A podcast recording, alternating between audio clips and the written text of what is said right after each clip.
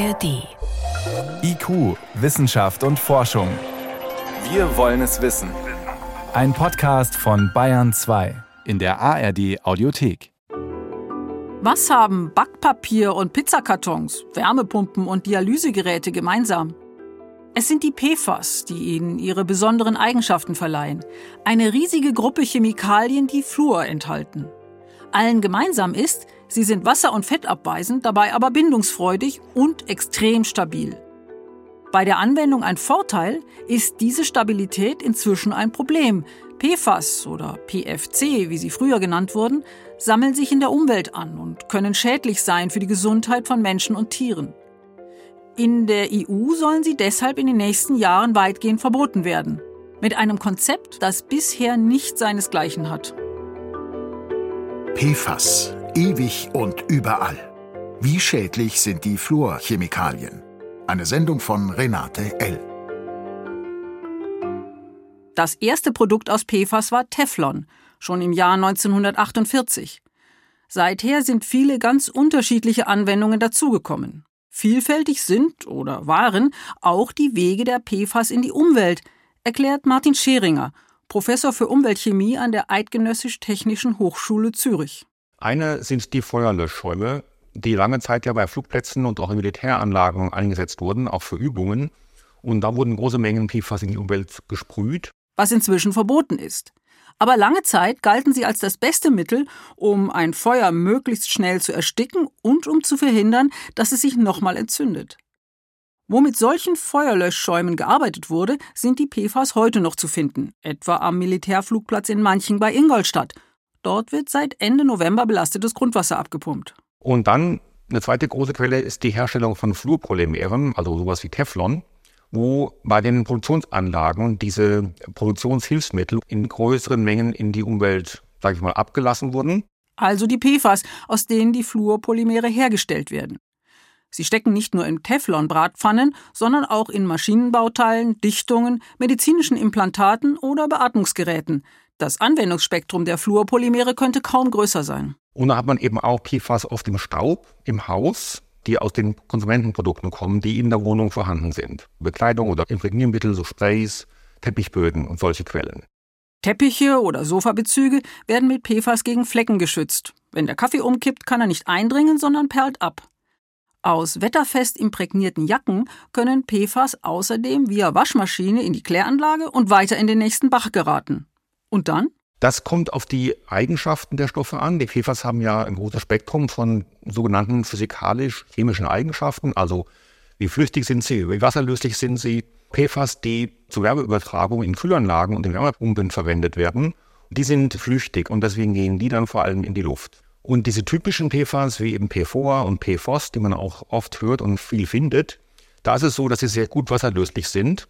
Und daher finden die sich vor allem im Grundwasser oder auch in Seen und in Flüssen und schließlich eben im Meer. In den 75 Jahren, seit PFAS verwendet werden, hatten sie viel Zeit, sich in der Umwelt auszubreiten. Das ist ein globales Problem. Es gibt auf der ganzen Welt keine PFAS-freien Gebiete mehr. Auch andere Chemikalien breiten sich in der Umwelt aus. Nur werden die allermeisten auch abgebaut. Durch Bakterien, durch Sonnenlicht, weil sie mit dem Luftsauerstoff reagieren oder durch andere chemische Prozesse. Bei manchen geht es schnell, bei anderen dauert es länger. Aber selbst unter den schwer abbaubaren Chemikalien haben die extrem stabilen PFAS eine Sonderstellung als Ewigkeitschemikalien.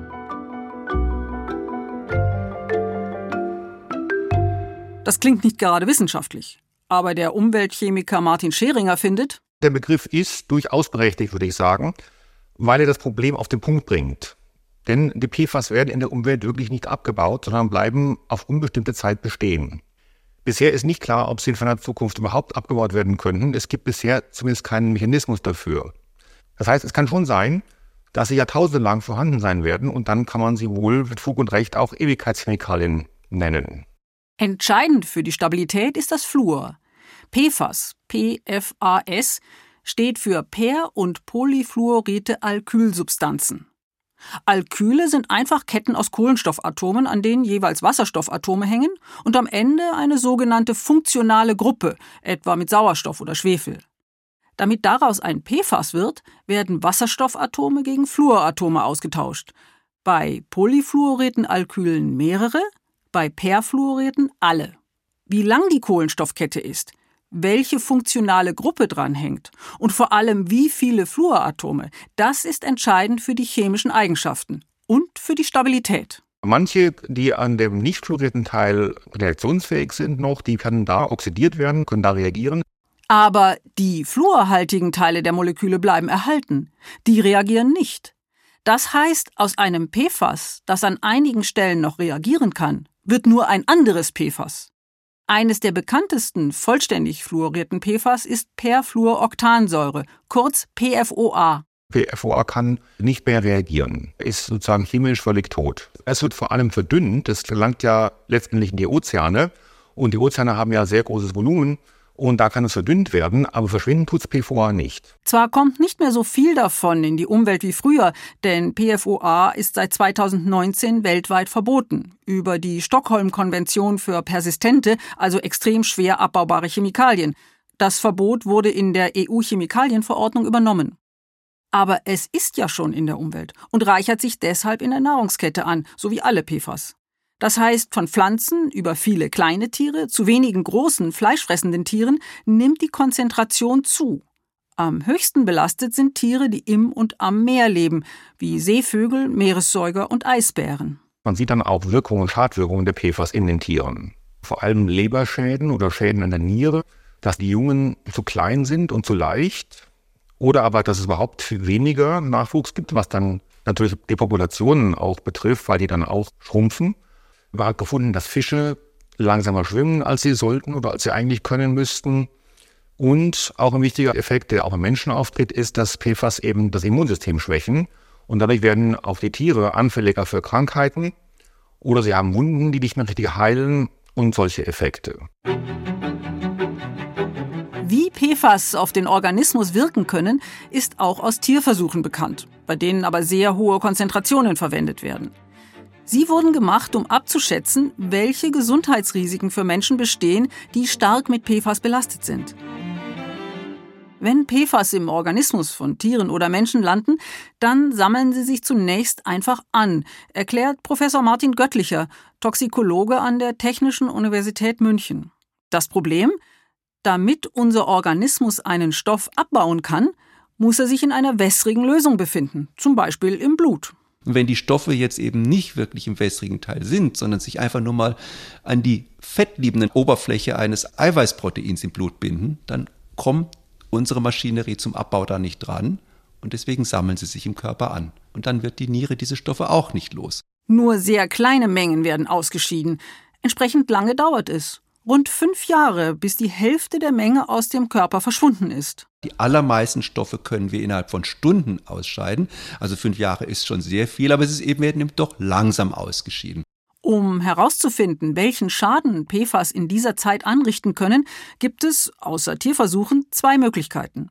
Erstens, man vergleicht Menschen, die sehr stark mit PFAS belastet sind, mit einer Gruppe ohne PFAS-Belastung, aber ansonsten gleichen Eigenschaften und schaut, welche Krankheiten auftreten. Ein Beispiel? Bei Feuerwehrmännern der US Air Force, die mit PFAS-haltigen Feuerlöschschäumen umgegangen waren, wurde häufiger Hodenkrebs diagnostiziert als bei anderen Air Force-Soldaten. Und es bestand ein Zusammenhang mit der PFAS-Konzentration in ihrem Blut. Die zweite Möglichkeit, einen Zusammenhang zwischen Belastung und Krankheit zu ermitteln, ist die Untersuchung der Bevölkerung in einem stark belasteten Gebiet. Im US-Staat West Virginia, im Ohio Valley, wurde die Bevölkerung jahrzehntelang durch Abwässer der Firma DuPont belastet. Ein Gericht verurteilte DuPont deshalb zu hohen Strafzahlungen und das Geld floss in ein von unabhängigen Wissenschaftlern geleitetes Forschungsprojekt, in dem 69.000 Menschen untersucht wurden. Wenn man die Ohio Valley Studien anschaut, die haben ganz differenziert ganz viele Endpunkte angeschaut. Viele haben sie selbst bei der hohen Belastung, 20 oder 100-fach höher, ganz viele Endpunkte nichts gefunden. Endpunkte, das sind Krankheiten, für die untersucht wurde, ob sie im Zusammenhang mit der PFAS-Belastung stehen. Konkret kam heraus, Erhöhte Cholesterinwerte stehen in Zusammenhang mit hoher PFAS-Belastung, auch die Darmkrankheit Colitis ulcerosa. Und man fand einen Einfluss auf Wachstumsfaktoren bei Kindern. Und aus anderen Bevölkerungsstudien ist bekannt, je mehr von den PFAS ich im Blut finde, umso bisschen schlechter ist die Reaktion auf eine übliche Impfung, Diphtherie, Tetanus, also unsere Kindheitsimpfungen, gemessen daran, wie viel Antikörper ich mache. Außerdem haben Studien Zusammenhänge gezeigt mit verminderter Fruchtbarkeit, geringerem Geburtsgewicht und Diabetes Typ 2. Aus diesen Daten hat das Umweltbundesamt Schwellenwerte entwickelt, die eine Orientierung geben. Zum einen den humanen Biomonitoring 1-Wert. Der wird verstanden als ein Warnsignal. Also der ist noch nicht so, dass man gesundheitlich bewerten würde. 2020 ergab eine Untersuchung des Umweltbundesamtes an rund 1100 Kindern und Jugendlichen, dass dieser Wert für PFOA, das bestuntersuchte PFAS, bei einem Fünftel von ihnen überschritten war. Das hat noch keine gesundheitlichen Auswirkungen, kann aber eine Anregung sein, über die Quellen nachzudenken. Dazu gehören außerhalb belasteter Gebiete etwa Fleischprodukte von Tieren, die mit Fischmehl gefüttert wurden. Der Human Biomonitoring Wert 2 hingegen ist ein gesundheitsbasiert abgeleiteter Wert. Wenn ich den überschreite, komme ich in einen Bereich, wo eine Gesundheitsgefahr sein könnte. Er markiert allerdings ein Hundertstel von der Menge, bei der im Tierversuch ein erster Effekt erkennbar war, hat also einen großen Sicherheitsabstand. Und er hat vor allem eine statistische Bedeutung. Bei einer einzelnen Person mit einer geringen Überschreitung lässt sich nicht feststellen, ob PFAS mehr Einfluss haben auf die Gesundheit als andere Faktoren, wie zum Beispiel Rauchen oder zu wenig Bewegung. Wenn ich auf die Bevölkerung schaue, auf ganz, ganz viele Menschen und sage, könnte vielleicht die Wahrscheinlichkeit für die häufigen Erkrankungen ein bisschen steigen, dann könnte ich es vielleicht sehen. Der Human Biomonitoring 2 Wert ist vor allem eine Aufforderung an die Behörden, die Bevölkerung zu schützen. So wie im Landkreis Altötting, wo aus dem Chemiepark Gendorf jahrzehntelang PFOA in die Umwelt und über das Grundwasser ins Trinkwasser gelangten. In Blutproben von Menschen aus der Umgebung war die Konzentration bis zu 20 Mal so hoch wie in München. Seit einigen Jahren wird das Trinkwasser mit Aktivkohlefiltern gereinigt und der Vergleich von Blutuntersuchungen 2018 und 2022 zeigt den Erfolg. Die PFOA-Konzentration sank im Mittel um mehr als die Hälfte und die Zahl der Menschen mit einer Konzentration über dem humanen Biomonitoring 2 Wert sank um 40 Prozent. Im Kreis Altötting wird jetzt ein Schaden repariert, der gar nicht hätte passieren dürfen. Mit den Fremdstoffen rede ich über das, was mir die Allgemeinheit zumutet. Und da haben wir eben doch dann Standards in Deutschland oder in Europa, wo wir sagen, das soll sehr, sehr klein sein, was ich nicht kontrollieren kann. Also wenn ich etwas ausgesetzt bin, wo ich individuell zum Beispiel mein Trinkwasser oder meine Nahrungskette ja nicht wirklich 100 Prozent kontrollieren kann, dann haben wir eben so hohe Standards, dann sollte das auch sehr, sehr, sehr weit weg sein von dem, was ein individuelles Risiko ausmacht. Deshalb wurden einzelne PFAS auch schon in der EU-Chemikalienverordnung als besorgniserregende Substanzen reguliert. Aber es zeigte sich, mit Beschränkungen oder Verboten einzelner als problematisch erkannter PFAS kommt man nicht weiter. Besonders deutlich wird das am Beispiel PFOA. 2017 hatte die EU angefangen, PFOA schrittweise aus dem Verkehr zu ziehen. Seit 2019 ist es weltweit durch die Stockholm-Konvention verboten. Die Industrie brachte daraufhin einen Ersatzstoff auf den Markt, berichtet Jona Schulze von der Chemikalienabteilung des Umweltbundesamts. Das wird unter dem Handelsnamen Genix unter anderem verkauft und dieser Stoff sollte im Prinzip die gleichen technischen Funktionen wie vorher das PFOA erfüllen, wurde aber erstmal als weniger besorgniserregend oder gesundheitsschädlich vermarktet. Aber wissenschaftliche Untersuchungen haben dann gezeigt, dass auch dieser Ersatzstoff besorgniserregend ist, auch weil er eben wie das PFOA schwer abbaubar ist und auch ähnliche negative Effekte für Menschen und Umwelt haben kann. Das hat sich dann eben erst nach der Markteinführung gezeigt, dass man hier im Prinzip einen Stoff, der verboten wurde, mit einem Stoff ersetzt hat, der ähnlich negative Eigenschaften hat. Daraufhin hat die EU auch Gen X als besorgniserregend klassifiziert. Seit rund 20 Jahren waren das die üblichen Erfahrungen bei der Beschränkung von PFAS. Wir stecken hier sehr viel Arbeit rein, aber am Ende haben wir immer noch PFAS in der Umwelt und es kommen neue PFAS auf den Markt und wir haben im Prinzip nur eine, ich sag mal, Vervielfältigung des Problems. Damit es so nicht weitergeht, entwickelte das Umweltbundesamt gemeinsam mit den Partnerbehörden aus den Niederlanden, Norwegen, Schweden und Dänemark für die EU-Chemikalienbehörde ECHA Eine ebenso einfache wie radikale Lösung. Alle PFAS sollen verboten werden. So viele Substanzen wurden noch nie auf einen Schlag verboten oder beschränkt, vermutlich mehr als 10.000. Genau weiß das niemand, es werden auch ständig neue PFAS entwickelt. Aber das ist egal, denn der sogenannte Beschränkungsvorschlag der EU kommt ohne eine Liste der Substanznamen aus. Er verwendet eine chemische Definition, auch das zum ersten Mal. Alle Stoffe, die eine fluorierte Kohlenstoffgruppe haben, werden mit erfasst von diesem Vorschlag. Damit können auch nach Inkrafttreten der Regelung keine neuen PFAS auf den Markt kommen. Von Seiten der Industrie gibt es heftige Kritik an den EU-Plänen. Der Industrieverband Langlebige Kunststoffprodukte und Mehrwegsysteme zum Beispiel schrieb gleich nachdem die ECHA ihre Pläne im Februar 2023 vorgestellt hatte in einer Pressemitteilung Sollten die Vorgaben durch die Neuregulierung den in der ersten Einschätzung erfolgten Umfang erreichen, dann sind Produkte wie Smartphones, Autos oder für 5G, Intensivmedizin und Implantate, wie zum Beispiel Stents und vieles andere mehr in Europa, zukünftig weder herstellbar noch dürfen sie angewendet werden. Dieses Schreckensszenario stimmt allerdings nicht. Es gibt lange Übergangsfristen und für bestimmte Anwendungen auch unbefristete Ausnahmeregelungen. Welche, das kann sich in den nächsten Monaten noch ändern. Von März bis September dieses Jahres konnten alle, die das wollten, den Beschränkungsvorschlag in der öffentlichen Konsultation kommentieren. Angefangen bei Bürgerinnen und Bürgern, die ihre Stellungnahme dazu kundtun wollten, über einzelne kleine und mittelständische Unternehmen oder auch größere Unternehmen bis hin zu großen Industrieverbänden, teilweise auch außerhalb von Europa. Zum Beispiel Industrieverbände aus Japan haben relativ viel Informationen eingereicht. Aber auch Nichtregierungsorganisationen haben sich hier gemeldet, andere Behörden haben sich zu Wort gemeldet und eben auch Beiträge aus der Wissenschaft wurden eingereicht, dann zum Beispiel in Form von wissenschaftlichen Veröffentlichungen oder Entwürfen für Veröffentlichungen, die demnächst rauskommen, einfach um diese Informationen schon mal mit uns zu teilen, damit wir die weiter verwenden können. Mehr als 5600 Kommentare kamen zusammen, die jetzt ausgewertet werden.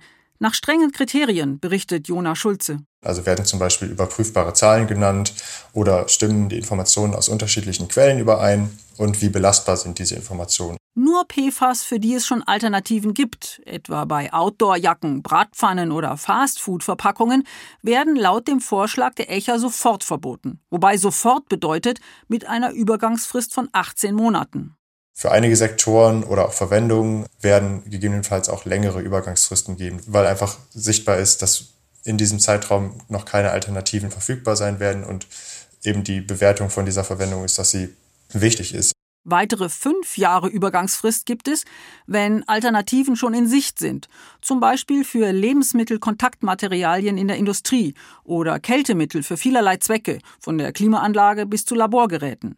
Insgesamt ein Dutzend Anwendungen. Weitere zwölf Jahre Übergangsfrist sind vorgesehen für 31 Anwendungen, für die noch keine Alternativen erkennbar sind. Unter anderem medizinische Implantate, die Herstellung von Computerchips, Schutzkleidung für Feuerwehrleute oder die Restaurierung historischer Dokumente.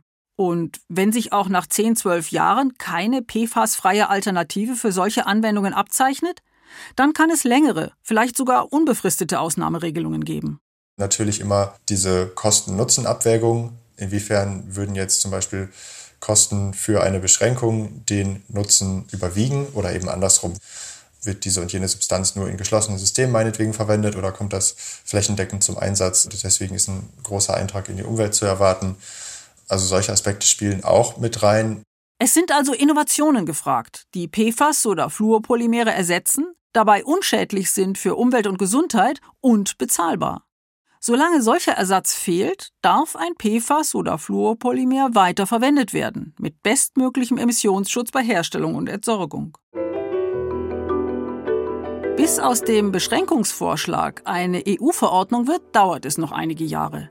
2024 soll die Konsultationsphase abgeschlossen werden, in Zusammenarbeit mit den ECHA-Ausschüssen für Risikoanalyse und sozioökonomische Analysen. Frühestens 2025 wird die EU-Kommission aus dem Vorschlag eine Verordnung machen. Dann können die PFAS Schritt für Schritt vom Markt verbannt werden. Die Liste der Anwendungen mit verlängerten Übergangsfristen ist kurz. Vielleicht wird sie im Lauf der Konsultationen ergänzt oder einzelne Fristen werden noch länger. Martin Scheringer von der Eidgenössisch-Technischen Hochschule Zürich findet den Beschränkungsvorschlag der EU wirklich wichtig und berechtigt, genau in dieser Totalität, weil er eben wirklich das Problem als Ganzes anschaut und sagt, wir müssen das als Ganzes lösen. Also ohne dass ein PFAS durch ein anderes ersetzt wird, das sich dann als genauso schädlich entpuppt. Irritierend findet er einige Reaktionen der Industrie auf den Vorschlag. Das eine ist, dass man immer nur die Vorteile der PFAS nochmals und nochmals und nochmals betont. Dabei bezweifelt ja niemand diese Vorteile. Aber wir müssen jetzt trotzdem handeln, weil die Nachteile so groß sind. Und die andere Reaktion ist wirklich auch irritierend, weil es passiert, dass Firmen die Nachteile der PFAS leugnen. Es gibt wirklich Firmen, die gezielt Falschbehauptungen zu PFAS in die Welt setzen. Dass PFAS eben für den Menschen doch nicht giftig sein oder nicht so giftig, ob man auch keine Befunde im Menschen wirklich gefunden hätte. Oder es wird behauptet, dass PFAS doch abbaubar sind. Und da fragt man sich schon auch, warum die Firmen hier leichtfertig auch ihre Reputation aufs Spiel setzen. Der Umweltchemiker spricht auch für das internationale Forschungsprojekt Global PFAS Science Panel, das unter anderem die Frage der Ersatzstoffe oder Technologien untersucht hat. Auch für Anwendungen, von denen wir in der Zukunft mehr brauchen. Photovoltaik- und Windenergieanlagen, Elektroautos oder Wärmepumpen. Der Verband der Elektrotechnik, Elektronik und Informationstechnik warnt, dass wir durch das PFAS-Verbot die Energiewende nicht gefährden dürfen. Die Energiewende ist absolut möglich, auch ohne PFAS. Es gibt auch jetzt schon Firmen, die genau an diesen Membranen und an den verschiedenen Elementen arbeiten, in Batterien zum Beispiel, wo man bisher PFAS verwendet hat. Und das geht eben auch mit anderen Materialien. Genauso auch bei den Wärmepumpen. Diese Kältemittel müssen nicht PFAS sein. Es gibt sehr gute Wirkungsgrade mit fluorfreien Kältemitteln. Ähnliches gilt für Imprägniermittel für Textilien. In anderen Fällen braucht man eine neue Technologie, um PFAS überflüssig zu machen. Man muss maßgeschneiderte Lösungen finden. Das ist genau, was Innovation und Fortschritt auch bedeutet. Backpapier ist ein gutes Beispiel. Papier kann man so herstellen, dass es vom Papier her, von der Beschaffenheit des Papiers selbst schon fettundurchlässig ist. Man muss das Holz anders aufschließen in der Papierherstellung und dann kann man das machen. Martin Scheringer findet aber auch noch etwas anderes wichtig an dem PFAS-Beschränkungsvorschlag der EU die Rolle der Langlebigkeit oder Persistenz der PFAS. Das würde ich auf jeden Fall unterschreiben, dass die Stabilität, die Persistenz, wie man es ja nennt, von Chemikalien in der Umwelt bisher unterschätzt wurde als Problemeigenschaft. Weil sie eben nicht mit den Effekten direkt in Verbindung steht. Man denkt, das ist, hat ja nichts zu tun mit der Giftigkeit des Stoffes. Aber sie führt eben dazu, dass die Stoffe sich anreichern. Und wenn sie sich anreichern, werden die Konzentrationen höher, werden die Dosen höher. Und man sagt ja, die Dosis macht das Gift. Und bei persistenten Stoffen macht die Persistenz die Dosis. Also kann man sagen, die Persistenz macht das Gift. Der EU-Vorschlag könnte damit auch den Blick auf andere persistente, also schwer abbaubare Chemikalien verändern.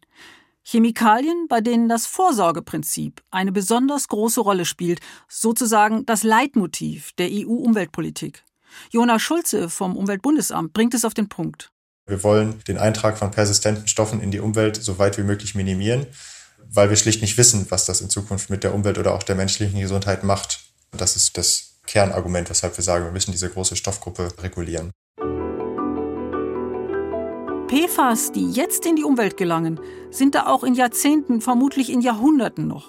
Oder sie werden nur zu anderen PFAS abgebaut. Dazu kommen weitere PFAS in den nächsten Jahren oder Jahrzehnten, je nachdem, ob die EU-Verordnung 2025 in Kraft tritt oder erst später und ob sie zum Vorbild wird für andere Länder.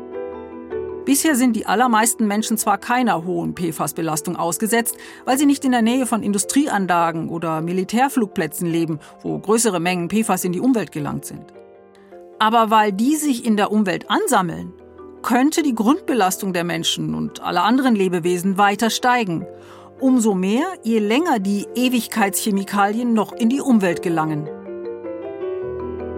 Sie hörten IQ, Wissenschaft und Forschung. Heute mit dem Thema PFAS, ewig und überall. Wie schädlich sind die Fluorchemikalien? Eine Sendung von Renate L. Redaktion Miriam Stumpfe.